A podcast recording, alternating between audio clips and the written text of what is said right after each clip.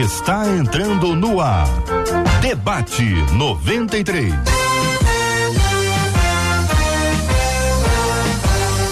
Realização 93 FM. Um oferecimento Pleno News. Notícias de verdade.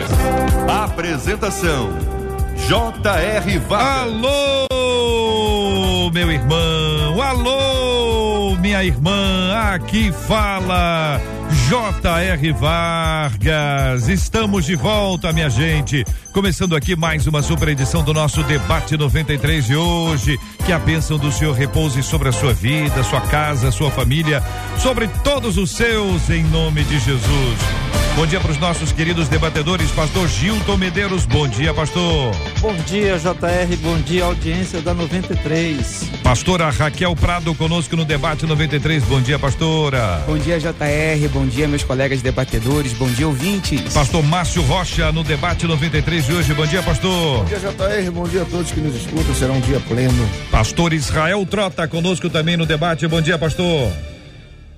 Bom dia, JR. Bom dia a todos os debatedores e a todos que estão nos escutando aí, assistindo o nosso debate. Benção puríssima. Esse é o debate 93. Estamos no rádio em 93,3, no aplicativo, o app da 93 FM, no site rádio93.com.br, no Facebook Rádio 93.3 FM, no YouTube 93 FM Gospel, com essa transmissão maravilhosa para você que está com a gente sempre aqui na 93 FM.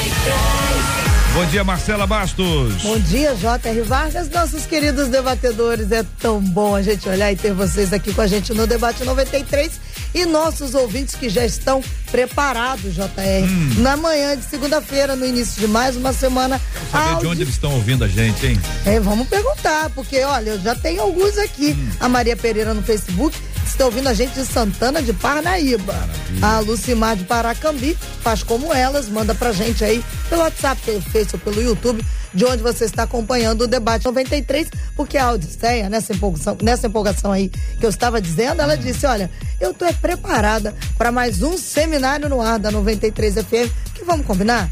O debate 93 é um aprendizado que eu tenho usado no meu dia a dia. Então, que Odisseia, que bom. Olha, Vambora.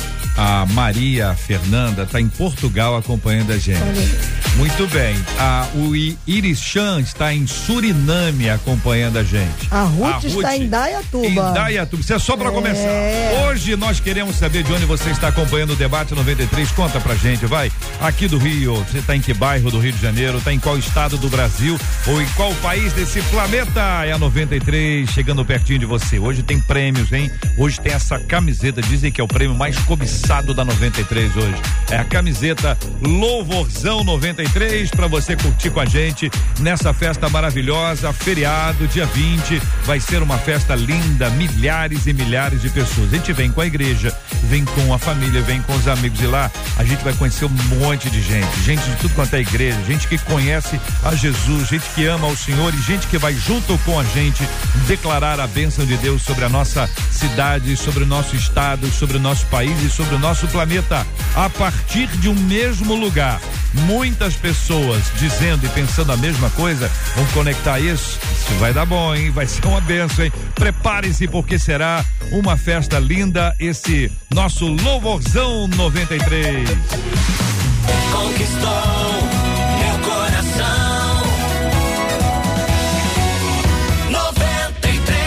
você com a gente aqui na 93. Uma de nossas ouvintes diz assim: JR, olha, diversas vezes ouvi que o amor não é um sentimento e sim uma atitude. Primeira pergunta que ela faz: Isso é verdade? Segunda, é possível amar alguém que não queremos ter por perto? Eu te amo, você lá e eu aqui. O que significa andar uma outra milha? Qual a diferença entre amar e gostar? Como ser uma pessoa aperfeiçoada em amor. Então nós vamos conversar com os nossos queridos debatedores sobre esses assuntos. Pastor Israel, vou começar ouvindo o senhor. A pergunta inicial dela, pastorzão, é, é isso mesmo? É verdade? O amor não é um sentimento, ou seja, não é sentimento. Sentimento zero. É atitude.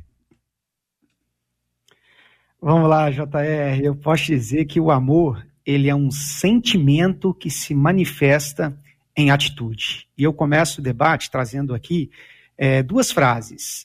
Uma primeira frase foi citada por Mateu Henry quando ele disse que o amor é o sentimento que orienta a alma. Então, Mateu Henry ele define o amor como um sentimento, um sentimento que conduz, né, que acaba delineando o caminho do ser humano, né, na, na sua realidade ali imaterial, né, na sua alma.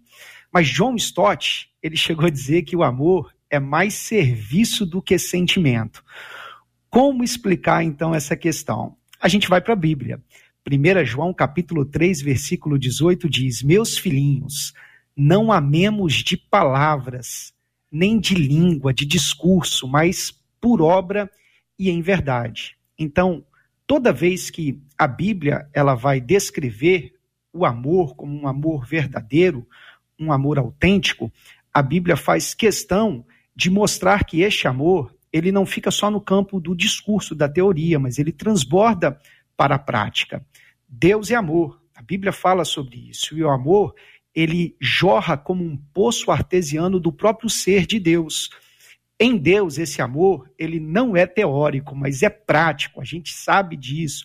João capítulo 3, versículo 16 diz que Deus amou o mundo de tal maneira que enviou, ou seja, este amor de Deus, ele transbordou de modo prático, de modo que ele enviou o seu filho para nos salvar.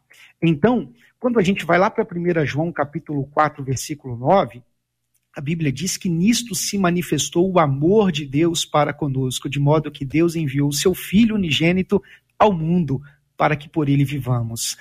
Todas as vezes que a Bíblia vai é, descrever com propriedade a autenticidade do amor de Deus, a Bíblia sempre faz questão de mapear, de apresentar esse amor de modo prático. O próprio Jesus disse isso lá em João capítulo 15, versículo 13: Ninguém tem maior amor do que este, de dar a sua vida pelos seus amigos. Uhum. Então, o amor, eu posso concluir dizendo que ele é um sentimento que se manifesta de modo prático. E para finalizar os versículos aqui, João capítulo 14, versículo 23, ah, Jesus disse, né?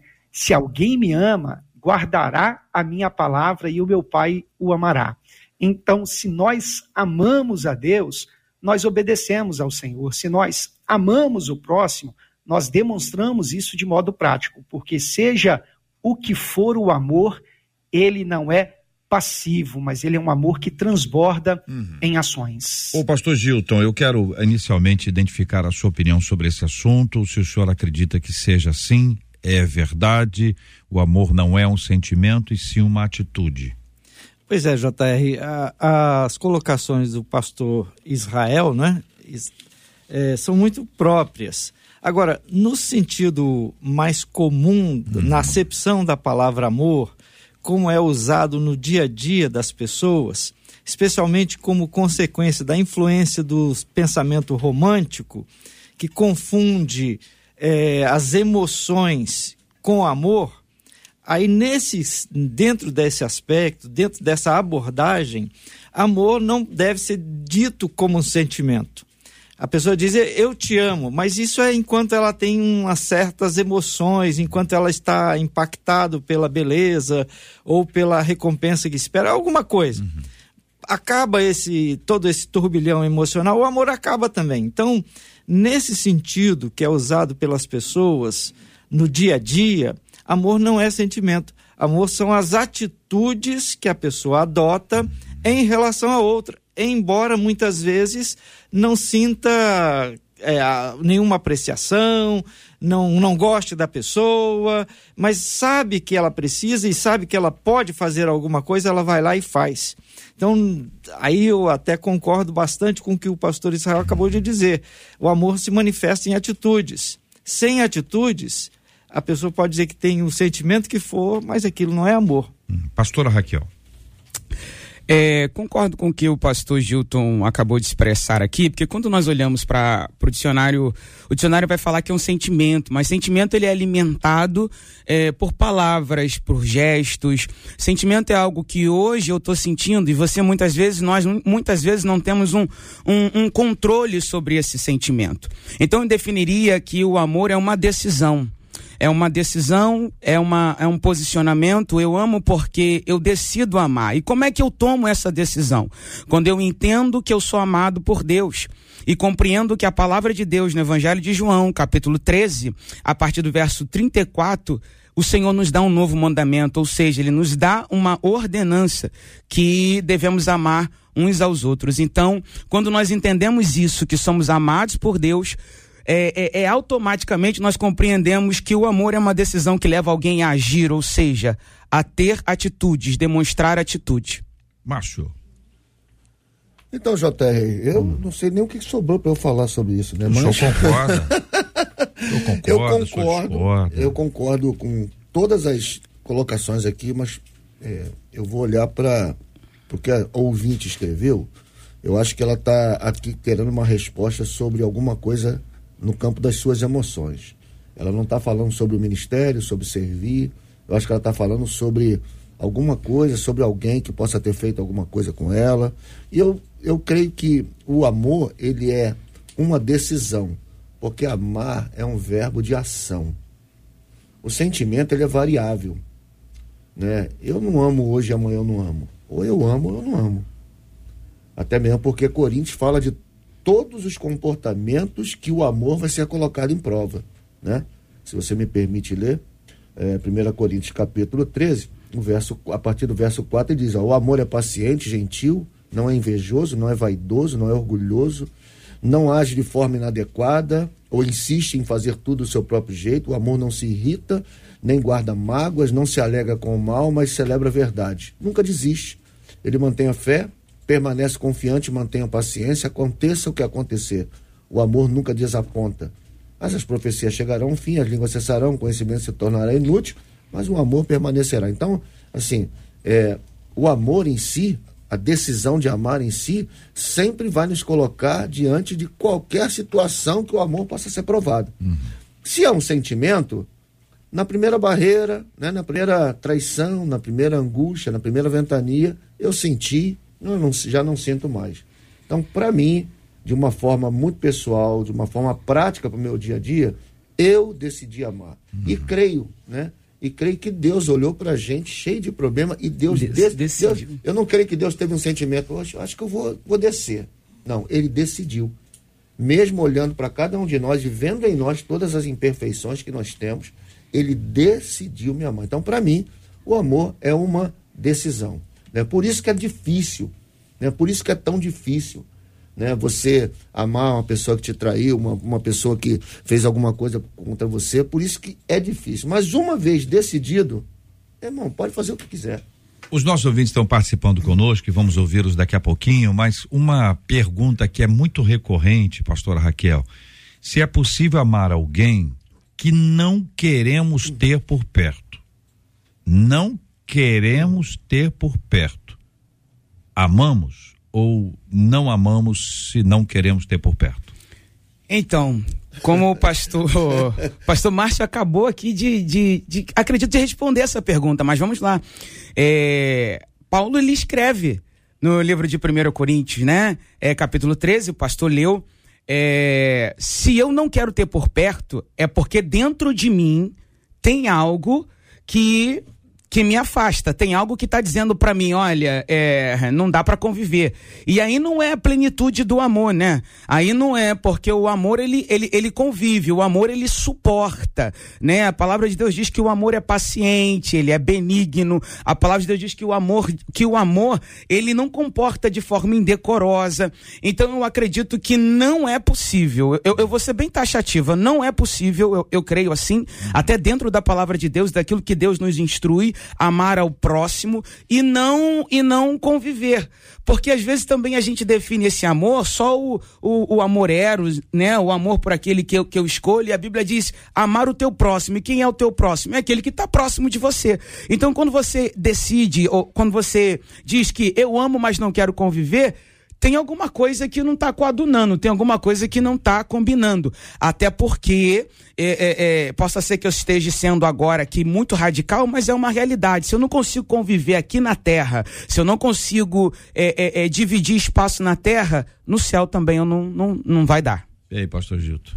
Pois é, JR, voltando à, à ideia de que é uma decisão, de que o amor é uma escolha, eu imagino que existam circunstâncias em que para o bem-estar de uma pessoa, mesmo que ela tenha decidido amar alguém, talvez temporariamente, talvez em certas circunstâncias, é preciso até manter a, a, distância. Digamos que alguém tenha um companheiro, um marido ou uma mulher que, por razões de saúde mental, precisam ficar distantes. A pessoa é um psicopata, por exemplo, a pessoa é alguém que se, se a pessoa ama, mesmo que ela saiba que não pode ter aquela pessoa por perto, naquelas circunstâncias o amor permanece. Não, o senhor também pegou logo um psicopata. É, foi mais forte, né? Mas, é, mas, ah, mas, psicopata. Mas, olha, as estatísticas, Pô, né? as não, estatísticas dizem, foi longe, foi as longe, estatísticas dizem que essa realidade não é claro. é muito distante não, da tudo, vivência das pessoas. Não, tudo bem, a gente sabe disso, mas eu preciso, assim, se eu puder dar um, exemplo mais ameno, tal, porque o extremo é extremo. Sim, é verdade. O extremo é extremo. É verdade. O senhor não vem, não. Agora, agora digamos, digamos que é, na convivência, na, no dia a dia. Tem pessoas difíceis. Tem pessoas é. difíceis. É. E aí, se você ama, você ora para que ela mude e para que Deus te mude. Mas aí, pode ser que o problema esteja senhor, em você. A gente pode assim amar e, e não querer, ó, não querer por perto. Isso é, um, isso é, é, isso forte. É, é, é, forte, igreja, né? Uhum. Isso aqui é o seguinte: eu não quero ter por perto de jeito nenhum. Ou que assim, ó, é melhor ter menos contato, conviver assim em momentos é, é, eventuais. É o que a gente chama de distância, distância segura. Segura, uma coisa, entendeu? Porque sim, assim, ó, sim. porque olha, se tiver perto vai dar, vai, vai entendeu? Vai, só sabe o que eu tô falando, né? Não uhum. tô querendo explicitar mais eu aqui. Não, eu, não. Eu confesso assim, eu, eu, eu. O senhor, reverendo, pretendo, pastor Márcio, o senhor pode chegar mais perto no microfone? Eu pretendo, eu pretendo chegar a esse nível de maturidade. Ah, né? difícil, né? Porque né? assim, é muito difícil. Né? Quando a gente ama, a gente quer estar perto. Né? Não tem jeito. Quando a gente tem algum tipo de problema né, que nos faz tomar essa decisão de se afastar, tem alguma coisa, tem, sabe, não tem aquela. aquela... Eu entendo até. É, eu, eu, eu, eu tava, quando eu recebi essa, essa pauta, eu fiquei pensando. Eu creio que Paulo amava Pedro. Mas não rolava os dois andar juntos, né? Ó, Pedro, vai para um lado, vou para outro, que o negócio vai ficar feio entre nós. Então, assim, é, existem pessoas que a gente ama, e foi o que você falou, mas é muito complicado andar perto. É muito, é muito complicado. E a gente descobre que a gente ama quando a gente pensa assim, cara, mas aconteceu alguma coisa com essa pessoa. E você, poxa, eu vou lá, né, vou prestar. Mas isso não é diferente vou... de não querer ter por perto. Assim, é, então, mas, mas, mas, é o que eu estou falando para você. Muito é um forte, nível né? que eu gostaria de chegar. Uhum. Porque tem gente que, assim, eu, eu, realmente não gosto de estar perto. Eu não tenho, eu não tenho problema de, de, falar por ser pastor. Tem gente que eu não gosto. Eu, eu acredito que a questão aí, desculpa interromper, é, não quero ter por perto é uma, uma decisão, não quero essa pessoa. Uhum. Ou eu não posso estar perto. É outra coisa. É outra coisa. É, é não, então, mas eu, eu não quero. Não é que eu não uhum. posso, não. Existem pessoas que eu, eu realmente não quero. Entendeu? Mas é, é algo que eu não gostaria de morrer assim. Eu gostaria que Deus colocasse no meu coração, tratasse o meu coração, porque mesmo o fato de você não querer estar perto porque vai lhe causar mal, esse sentimento já lhe causa mal por si só. Por si só. Entendeu? Por si só já lhe causa mal. Sim, sim. Existem pessoas que, não, sabe, não, não, não rola, é, vai, vai dar ruim. Então, tipo assim, é melhor ficar longe, né? Nem chegar perto, né? A cena de longe no trem indo, né? Indo, enquanto eu tô vindo, a cena de longe que a gente tem um bom relacionamento. Uhum. A, gente, a gente vive melhor assim. Uhum. O pastor Israel, queremos ouvi-lo também sobre esse assunto e eu queria reiterar que a parte inicial é que está rolando um amor aqui, né? O assunto é amor. né? A, o amor é, não é um sentimento e sim uma atitude. É possível amar alguém que não queremos ter por perto? Estou imaginando assim, que se está indo no trem, está indo, tá indo. Talvez não tenha assim, tanto amor assim tal. é isso que eu tô querendo, tô, tô, tô tendo que responder o que o ouvinte está perguntando, entendeu, pastor Israel? Olha, a construção né, da pergunta, a gente percebe que existe uma certa, pelo menos eu percebi isso, né, eu senti, né, uma certa ojeriza, né, uma certa é, revolta em conviver com uma determinada pessoa. E isso não pode acontecer. Né? É, mas quando a gente fala de amor de Deus, a gente precisa entender que existe o plano ideal e existe o plano real. No plano ideal, Deus é amor e ele é perfeito e ele é o, é o alvo, né, o exemplo, a referência de todo o amor. No plano real, nós convivemos com as nossas fragilidades, né? A imago a imagem de Deus que nós carregamos, ela foi deformada com o pecado, mas não aniquilada. Então existe ali é, a, ainda aquelas qualidades que Deus compartilhou quando nos criou conforme a sua imagem e a sua semelhança. E o amor é uma delas. Só que essa imagem de Deus, em Cristo, ela começa a ser restaurada, mas ela não atinge o seu ponto final. É só na glorificação, né, que nós receberemos ali a imagem de Deus por completo e viveremos na eternidade. Então, aqui na Terra, JR, a gente enfrenta essas dificuldades, essas debilidades, mas assim, dentro do plano ideal de Deus, até a própria pergunta que ela faz mais na frente, né, sobre a segunda milha, o contexto é que a gente não pode querer estar por perto só de pessoas que são agradáveis a gente. Eu não vou antecipar a questão, ah, não, bom. mas eu só tô. é, pode ficar tranquilo, não vou passar spoiler, não. Mas eu digo assim: é, se a gente quiser, se a nossa, o nosso amor for seletivo, a nossa espiritualidade for seletiva e a gente é, ficar escolhendo com quem a gente vai conviver, com quem a gente vai se relacionar, excluindo pessoas da nossa vida, quando a gente vai exercer a paciência, quando a gente vai exercer o perdão. Então, existem inúmeras virtudes cristãs que elas são exercidas, elas são esticadas como músculo, né? elas são desenvolvidas e crescidas, é no atrito, é no embate é quando alguém nos machuca, é quando alguém nos ofende, a gente vai aprendendo a perdoar, a gente vai aprendendo a amar, a gente vai aprendendo a exercer a paciência. Eu acredito que a atitude mais fácil realmente é separar, né? Andarão dois juntos se não concordarem, então cada um segue o seu caminho. Mas a gente precisa entender que nós precisamos dessas pessoas, dessas pessoas que também são difíceis de conviver, porque essas pessoas, elas nos ajudam e nos estimulam a ser mais santos. Mas eu acho que a gente está tá indo para um ponto aqui hoje em dia que isso vai ficar quase inviável, que a maioria está descartando o outro. A pessoa não gosta do outro, ele, ele bloqueia, ele cancela. Uh, o outro, se não me agradar, ele já me desagradou. É, é, essa a linha do nosso tempo hoje. Não precisa se me desagradar, não. É só não me agradar, já me desagradou. Nós vamos em busca de pessoas que nos agradem. Então, estou dizendo a gente aqui não. Vocês, então, vocês quatro aí são anjos. Mas estou dizendo a maioria. Mas... As pessoas hoje em dia estão tão assim, entende? Então, assim, olha, se não me agradou, já me desagradou, cancelo, bloqueio, afasto as pessoas, rompo com essas pessoas, entende, pastor? Mas eu, eu ah. acredito, ah. JR, que por trás dessa questão, que nós estamos tratando do amor, uhum. né? Mas por trás dessa questão tem um, um outro fenômeno que é, é presente na sociedade, que é você transformar o outro em coisa. É, uhum. É, é, você fazer claro. do outro algo que é, é descartável. Você usa e joga fora. Então, no relacionamento conjugal, já, já não está dentro do parâmetro, já não está dentro do modelo que eu queria, já não é a coisa que eu queria, eu descarto. Então, além da questão do amor, tem essa da quem é que está do meu lado? É alguém? Uhum. Se é alguém, eu tenho que ter respeito. Se é alguém, eu tenho que conversar. Se é alguém, eu tenho que me relacionar. Se é alguém, eu tenho que conviver e suportar tudo aquilo que já foi dito. Agora, se é coisa, uhum. se é objeto, se deixou de ser pessoa para mim, então eu descarto e fica, Posso fazer uma colocação claro, dentro da sua fala, JR?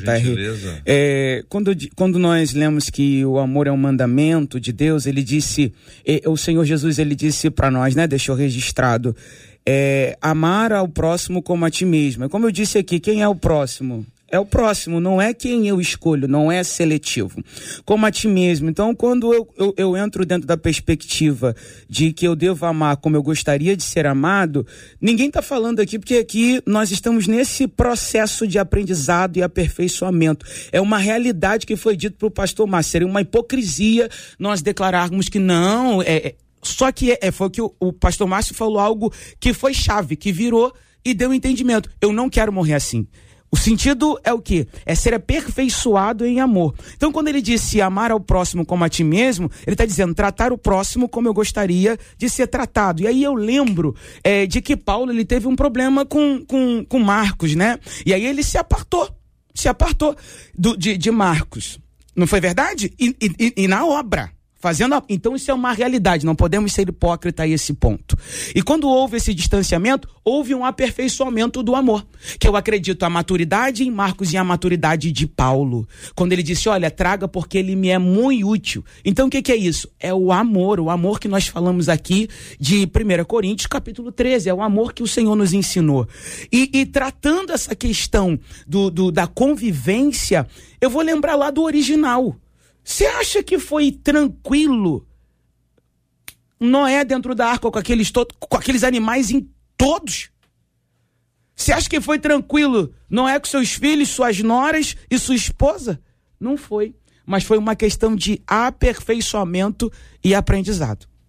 Muito bem, vamos ouvir a opinião dos nossos ouvintes, Marcela. A história da convivência mexeu com os nossos ouvintes, viu? Eu, tinha algum, eu tenho aqui algumas opiniões hum. pré e agora eu vou falar aqui daquilo que mexeu, porque muitos dos nossos ouvintes disseram a gente, olha, hum. tem gente que não dá para conviver mesmo não. É, eu preciso concordar, disse hum. uma das nossas ouvintes, e ela deu exemplo da família dela, cujo irmão, hum. ao longo dos anos, foi, até por, por causa de dependência química, química é, né, em razão disso, acabou gerando conflitos dentro da casa e a mãe enfim, hoje já é falecida, faleceu nesse cenário todo de sofrimento. E agora ela disse: Eu mesma fui me afastar do meu irmão. E agora o meu pai veio morar comigo, porque ele foi agredido pelo meu irmão. Então, assim, amamos o meu irmão, disse essa ouvinte ali no YouTube, mas conviver com ele não dá.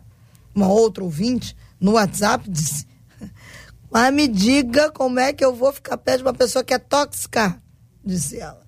A minha sogra é assim. Confesso para vocês sogra que eu já... dela. Sogra dela. Sogra dela. Tá. Confesso para vocês que já senti muito ódio dela. Hum. Com o passar dos anos, uhum. com muita oração, hum. isso foi sendo transformado.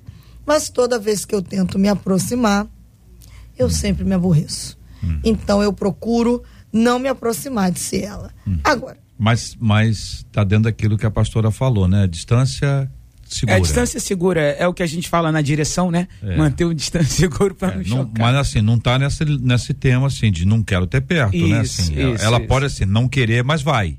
Ou seja, a, o amor é maior do que a vontade de não Você vê que a perto. atitude dela de tentar todas as uhum. vezes. Orar, né? Orar. Uhum. Bom, outro ouvinte já diz assim: um hum. familiar muito próximo mexeu com a minha filha. Ah, mexeu? Mexeu. Não, não fala como mexeu, tá? Mas, enfim é, nós nos mudamos para bem distante, porque não consigo viver mais próximo. Perdoei o que foi feito, mas conviver está muito difícil. É, pastor Gilton, aí é complicado, hein? Pois é, nós estamos aí dentro de, de, de um quadro que, se é. for levado ao extremo, é, houve um crime aí, né? É. Então, realmente. A gente não sabe o que é, mas se for o que a gente está imaginando, né? Porque a gente aqui só fica imaginando, né? Se for o que a gente está imaginando, é crime. Pois é, e se você não tem como conviver não pacificamente, tem. tolerando um, um, ato criminoso, uhum. que não tem nem como punir, porque até como vai provar e etc. O, o, o JR, o pastor Israel falou sobre a questão da, da convivência com algumas pessoas. É, eu acredito que todas essas coisas fazem parte de um propósito de Deus, né? Para melhorar seu caráter, seu próprio relacionamento.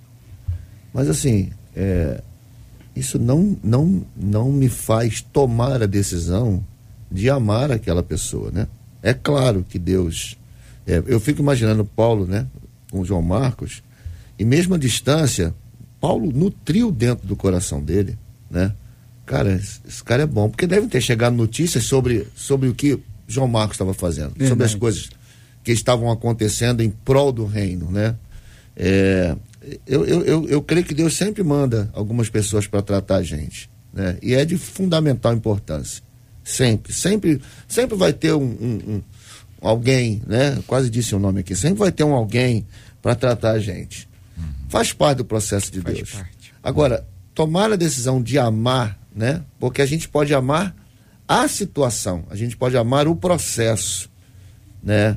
É, assim como, como existem pessoas que são enviadas para nos ajudar, outras pessoas também são é, deixadas, né? Elas nos deixam e que também fazem um bem para a gente muito, muito forte. Então, assim, é, como eu disse, eu, eu, eu sempre vou crer numa, numa decisão para a gente amar como um tratamento de Deus. É, acho que quanto mais você luta contra essa decisão da sua carne, porque eu acho que é a carne, o odiar, né, o rejeitar, uhum. é carne.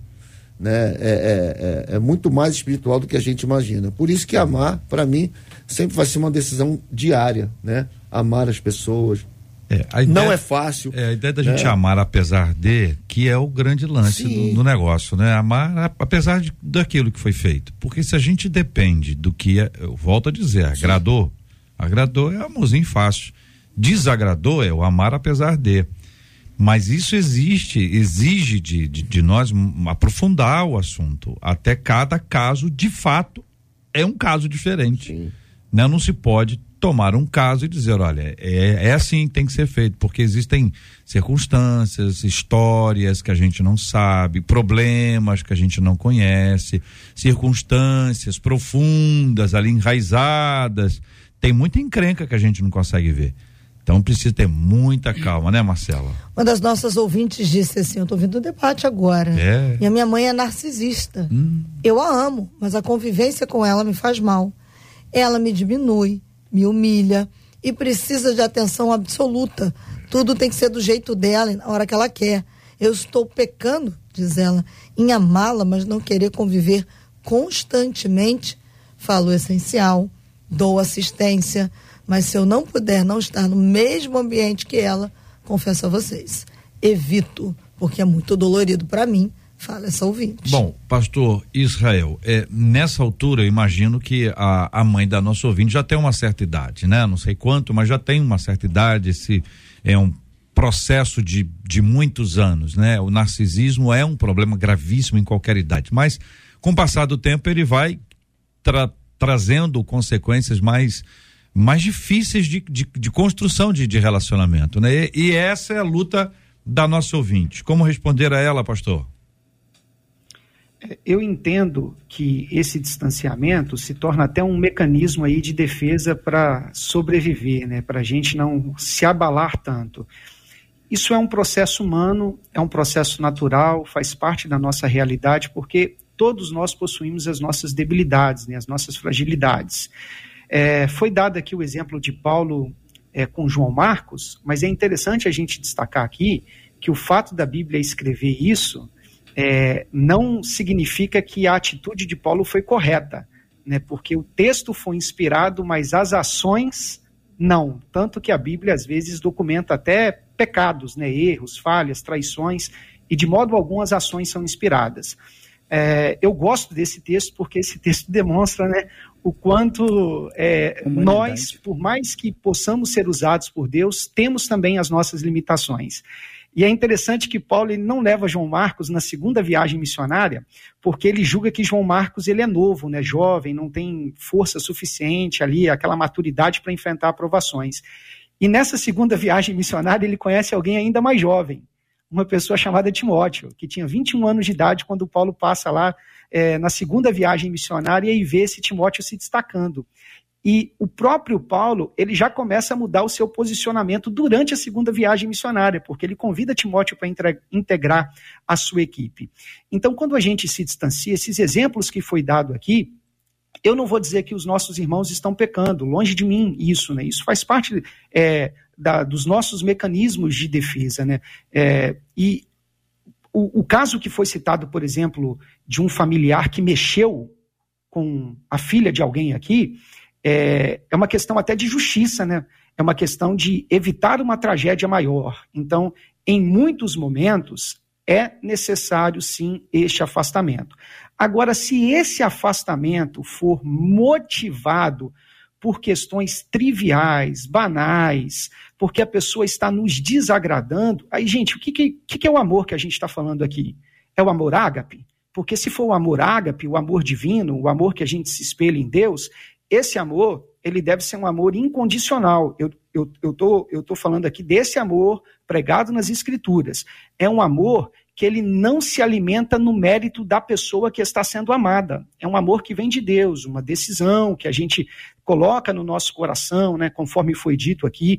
Então, se esse amor ele ele não deve se fundamentar no mérito da pessoa que nós amamos, mas na decisão de amar, porque este é um princípio bíblico e é um princípio cristão, a gente não pode querer se afastar das pessoas é, por questões triviais, banais. Agora, é lógico, é lógico que em alguns casos extremos, em situações que a gente percebe a nossa própria limitação em lidar com certas situações, é melhor se afastar sim, é melhor se afastar.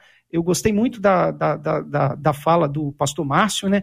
Eu acho que é, quando a gente comunica isso com sinceridade, né, a gente expõe as nossas dificuldades.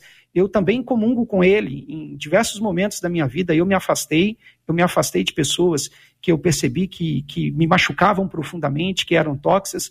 É, mas hoje, em, muitas vezes, eu olho para o passado, eu olho lá para trás e eu agradeço a Deus é, por ter conhecido essas pessoas, é, por ter convivido com essas pessoas, porque essas pessoas é, contribuíram para que desenvolvessem virtudes e caracteres cristãos na minha vida. Então, hoje eu consigo olhar para trás e ver aquilo que eu vivi com uma nova perspectiva. É, porque o Espírito Santo ele também vai trabalhando na gente.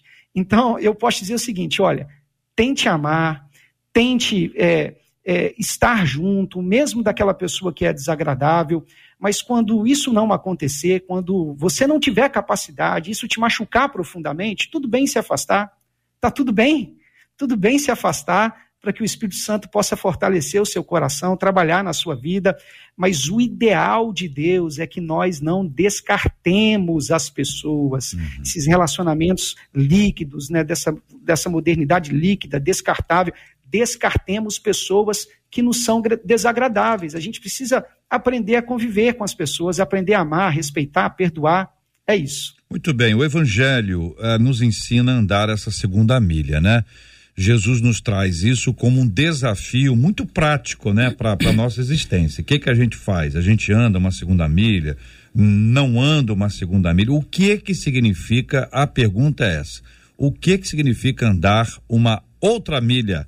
Pergunta a nossa querida ouvinte, Pastor Gildo. A, a, referência histórica é do soldado romano que tinha, nos lugares onde o império se estabelecia, tinha o poder e o direito de exigir de um povo conquistado, um povo dominado, que as suas tralhas de guerra fossem carregadas por uma milha, né, pelo, pelo percurso de uma milha.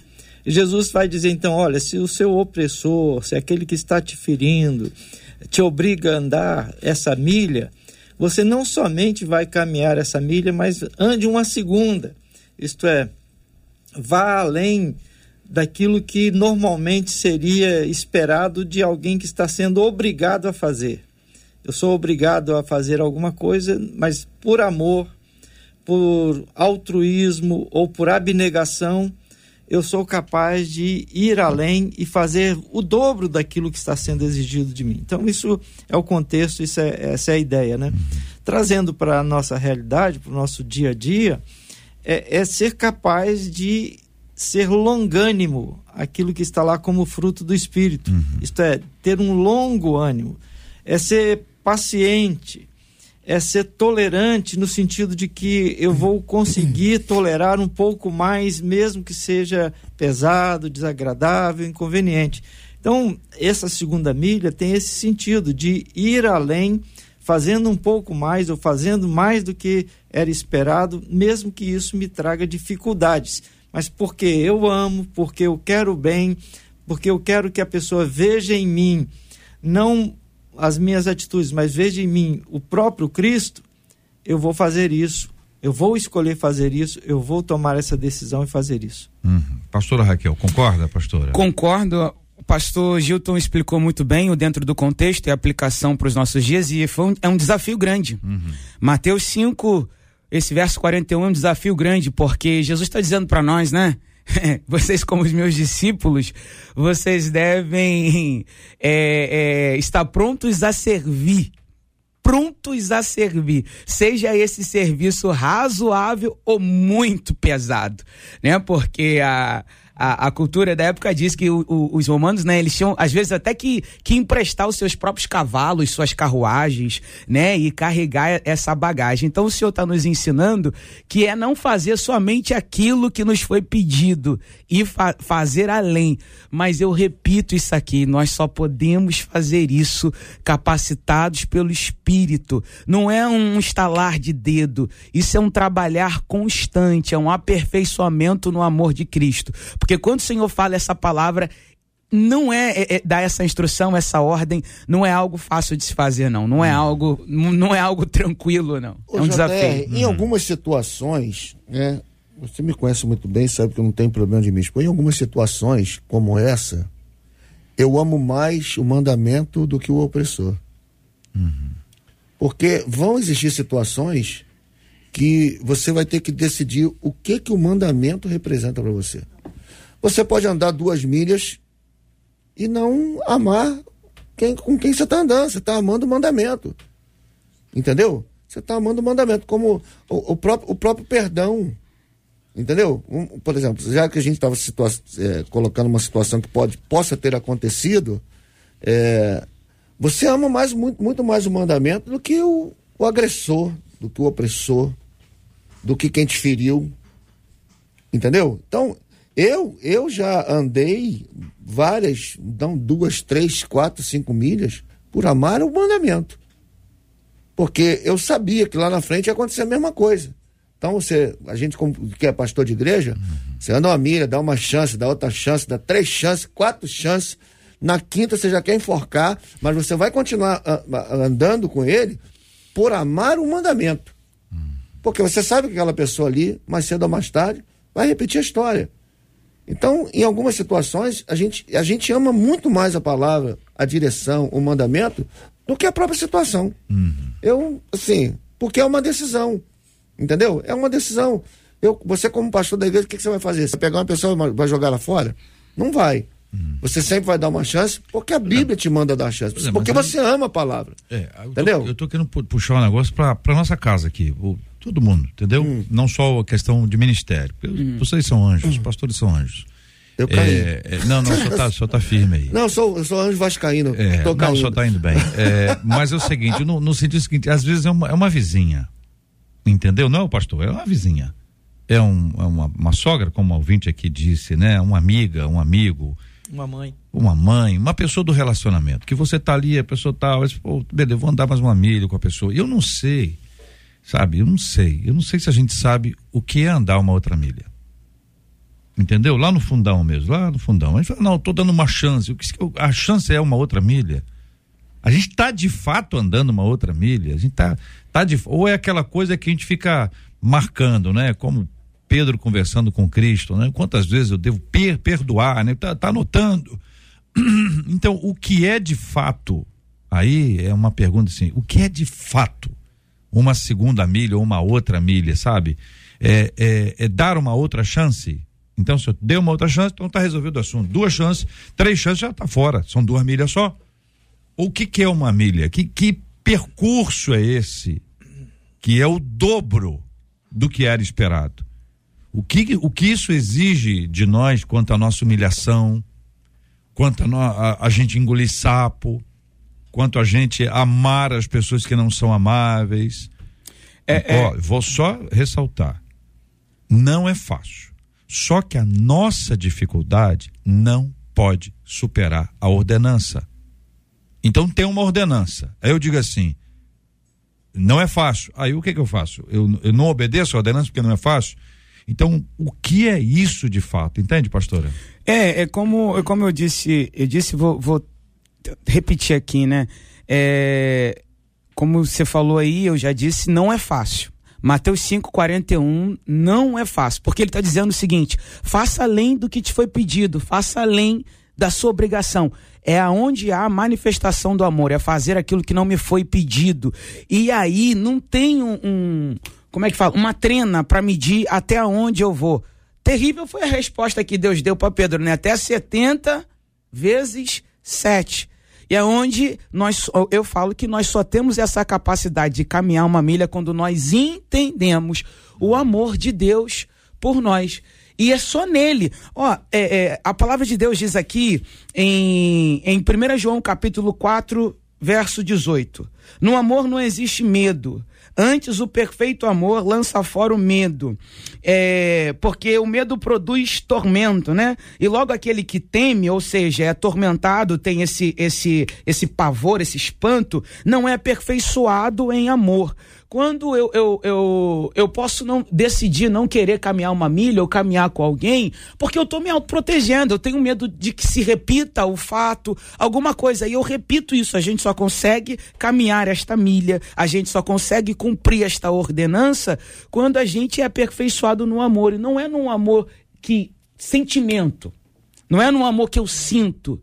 E isso é. Talvez, talvez vamos lá, o, o vocabulário português, a língua portuguesa seja muito muito fraca, muito frágil para deci, decifrar isso. É só em Deus que nós conseguimos cumprir isso. E, e esta, esta, este versículo eu vou repetir de Mateus 5: caminhar mais uma milha é um grande desafio para nós, é, seres humanos. Eu acho assim, para dimensionar né, o hum. que, que realmente é essa segunda milha, a gente tem que lembrar, voltar outra vez a, ao contexto. É, pensa no, no, judeu. Primeiro, ele considerava que os romanos eram todos bárbaros ou eram estrangeiros, eram não tinham a, a, condição que eles tinham de povo escolhido, de povo separado, etc. Já, era um estrangeiro, um impuro, um infiel, etc. Segundo, era o opressor, era aquele que tomava os bens, era aquele que pegava o que eles tinham de melhor, que ocupavam os lugares, que impunham a sua lei, a sua, seus costumes. E, então, eram pessoas que eram odiadas. Os romanos eram odiados. Depois, esses romanos que eram odiados e que exerciam poder sobre eles, eram arbitrários, eles condenavam à morte, eles faziam o que eles queriam e só restava ao povo subjugado acatar, obedecer e tolerar. Então Jesus vai e diz: olha, para essas pessoas que vocês odeiam, que maltratam, que fazem todos a sorte de abusos, quando ele impuser a sua lei, você vai e faz além. Uhum. Então eu acho que trazendo isso para o nosso contexto, é, é algo, já foi dito pela pastora, que é algo que só com a ajuda do Espírito Santo, só que com a capacitação do Espírito, é algo que nos exige ir além do que nós somos e passamos a ser aquilo que o Espírito Santo de Deus faz em nós. Perguntarei ao senhor, mas isso representa pergunta feita para todos, inclusive para os nossos ouvintes, e eu me insiro. É, a segunda milha é mais fácil ou mais difícil que a primeira milha? No contexto, voltando, já está cansado de levar todas as tralhas uma milha ainda ir para a segunda, realmente a segunda é muito, é muito mais, difícil. Muito mais difícil. Então, o que Jesus pede é mais difícil do que aquilo que se esperava. Correto? A segunda coisa é o seguinte: eu, a gente diz assim, eu não vou andar. Não vou andar. Não vou andar porque essa pessoa não merece. Quem merece? A pergunta sempre é: qual é o mérito do processo. Eu ando com alguém que merece, aí é facinho. Andar com quem não merece é outra coisa. E um outro aspecto que é importante que não haja confusão alguma, e é necessário que haja até uma explicação aqui, a gente está tratando esse assunto em tese. Se você dissesse, não, fulano, a, como a ouvinte disse, de alguma forma assediou a filha. Ué, vai andar com essa pessoa? Vai deixar sua filha andar com essa pessoa? Claro que não. Isso é outra coisa, é crime. A pessoa cometeu um crime ou fez alguma coisa extremamente grave contra o outro, é uma outra história. Nós estamos falando aqui desse, desse processo de Deus na nossa vida de nos tratar. Então, a segunda milha, quem está sendo tratado somos nós. E aí é que é difícil, porque a, a andar essa segunda milha, como disse o pastor Gil, é mais difícil que a primeira. Misericórdia. Diga aí, Marcela. O que eu estou acompanhando aqui são as dores dos nossos ouvintes, muitas, viu? É, vou resumir na frase de uma delas, que hum. disse assim: amar o rebelde causa fadiga. Muitos deles, o que eu leio aqui, é que estão realmente fadigados e, e em vários termos, tá? São mães falando de filhos, esposas falando de maridos, maridos falando de esposas, amigos, enfim. Mas há aqueles que estão vivendo, apesar da dor da segunda milha, a alegria de andar mais uma milha. Um deles diz assim: andar uma milha a mais e cuidar de um pai que abandonou a família quando estava saudável e com dinheiro. E ele volta pobre e doente, e os filhos cuidam desse pai com amor. Digo a vocês, tem sido um presente de Deus, diz esse ouvinte. Bom, a, as diversas manifestações dos nossos ouvintes só sacramentam aqui essa ideia que é muito difícil que nada disso é fácil, que a gente depende é, de Deus, assim, exclusivamente dele. Porque se depender da gente, a gente elege. Merece, não merece, tô afim, não tô afim, aguento, não, não aguento mais. E tem, de fato, o cansaço. Tem aquela segunda milha que você cai de, de, de, de cansado. Você não suporta mais de tão difícil que é. Agora, há uma outra colocação que faz ouvinte, pastor Israel. Qual a diferença entre amar e gostar? A gente tem uma definição que possa é, distinguir amar de gostar? Bom, é, eu vou falar sobre isso, mas deixa eu só falar um pouquinho sobre a segunda milha, que eu queria ter falado ali, acabou que eu não participei né, da, da, dessa parte. Traduzindo, JR, para aquilo que foi falado aqui, a segunda milha é quando essa mulher que não gosta da sogra é convidada para almoçar na casa dela pelo esposo, ela não apenas vai, mas no outro domingo ela faz o almoço na sua própria casa e convida a sogra.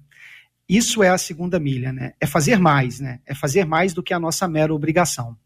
É, sobre gostar e sobre amar, eu, eu acredito que aqui a, a, distinção que vai, vai ter que o gostar é uma coisa que é, é, aquele sentimento que depende muito do mérito né, da pessoa, né?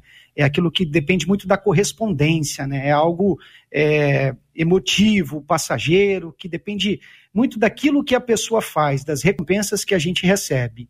E o amar não tem a ver com essa questão, né? Do, do mérito da pessoa, né? Com o que, que ela faz, com aquilo que nos é agradável mas com o que a palavra de Deus nos ensina, né? Com esse caráter de Cristo que ele é formado em nós, né? À medida em que a gente nasce de novo, a gente passa a nos tornar mais semelhantes a Deus. Mas o fato de nos tornar mais semelhantes a Deus não quer dizer que a gente já atingiu o estágio da perfeição. A gente está em desenvolvimento. Então, é, eu, eu acredito que é essa distinção, né? O amor ele é aquele sentimento bíblico, né? Uhum. aquela virtude teologal que vem de Deus, que não depende ali é, do mérito da outra pessoa. A gente tem Deus como nosso grande alvo, a nossa grande referência, o amor incondicional, o amor ágape.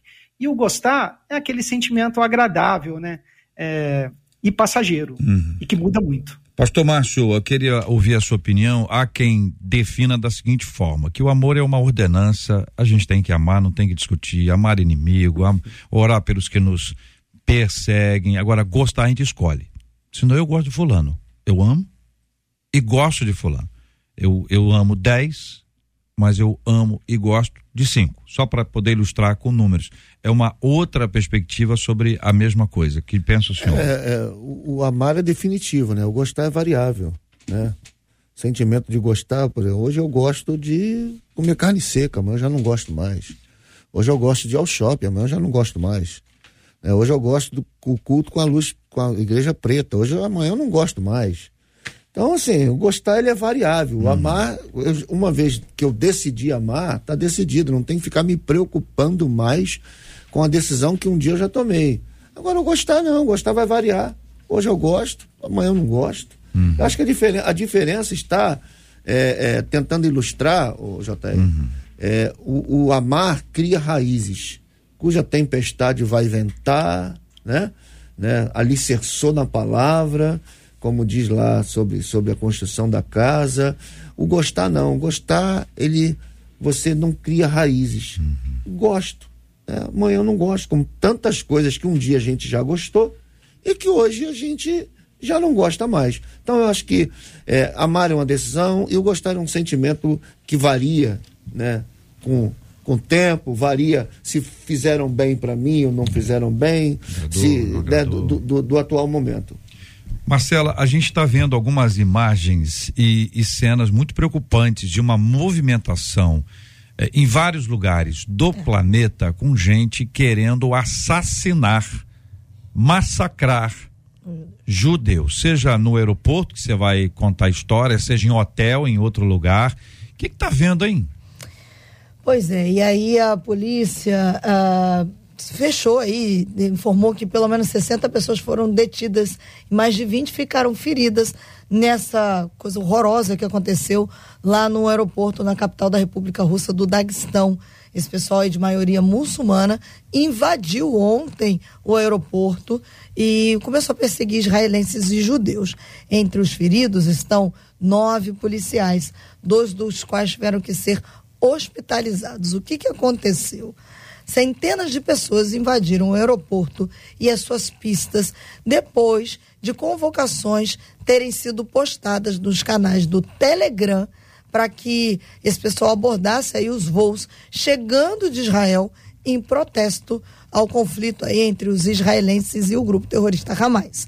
De acordo com a imprensa russa, a multidão gritava palavras de ordem antissemitas e Alá é grande também foram ouvidos disparos de armas de fogo. Alguns desses invasores correram para a pista de pouso, tentaram embarcar em um avião que tinha acabado de chegar de Tel Aviv, segundo aí esses vídeos que a gente acompanha nas redes sociais. As forças de segurança conseguiram aí evacuar o aeroporto porque realmente foi tomado o aeroporto e, e, essa evacuação só aconteceu depois de várias horas em que o distúrbio ficou ocorrendo.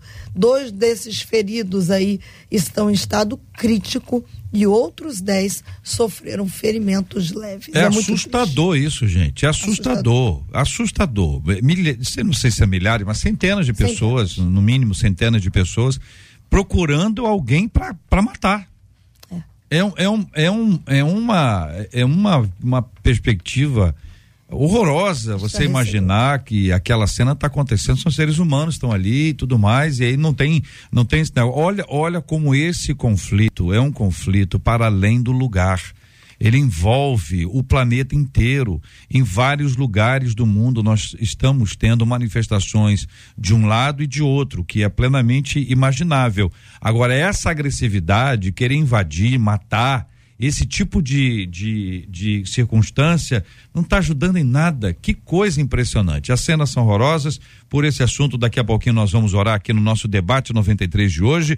Uma de nossas ouvintes diz assim: qual o objetivo de Deus ao ficar em silêncio? Por que ele não responderia aos seus filhos? Que postura devemos adotar quando percebemos que o Senhor não quer falar? E eu pergunto a vocês: é Deus que não está falando ou a gente que não está ouvindo? O que você acha, hein, ouvinte? O que você acha? Outra coisa, amanhã é dia 31 de outubro. Amanhã nós vamos conversar também sobre a reforma protestante. E qual o, o, significado dela na sua história, no tempo em que ela foi é, o, o, vivida, que ela não foi nem organizada. Eles organizaram, nem foi organizada. Ela aconteceu e houve uma multiplicação de ações em vários lugares do mundo, especialmente a Europa que, que significa esses cinco solas que muita gente fala? Como a gente combater a bruxa da heresia, porque amanhã, enquanto a gente comemora a reforma, outros comemoram o Halloween. Então nós estouramos aqui, botamos a bruxa da heresia para saber o que que você acha sobre esse assunto aqui amanhã.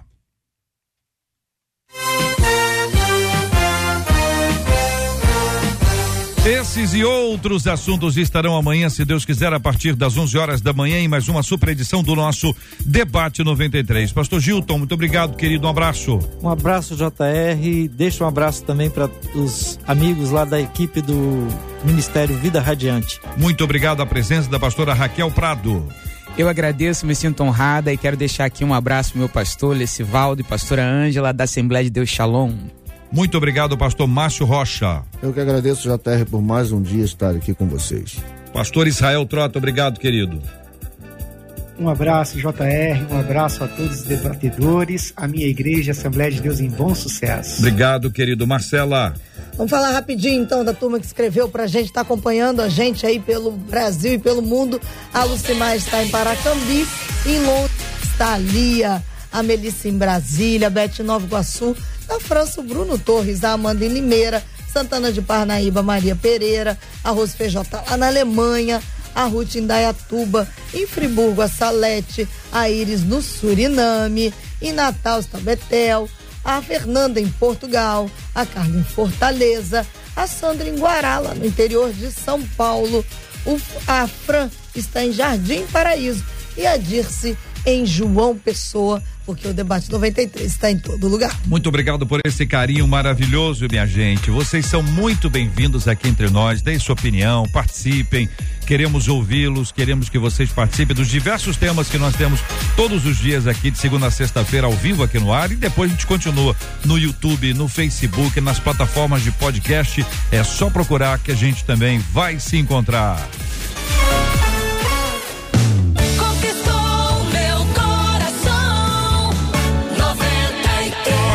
Gilton, por gentileza, ore conosco. Eu quero agradecer aqui a nossa querida ouvinte Ilma Souza, ganhadora da camisa do Louvorzão 93. Hein, Ilma? Parabéns para você, minha querida. Arroba Lima de Souza 2012.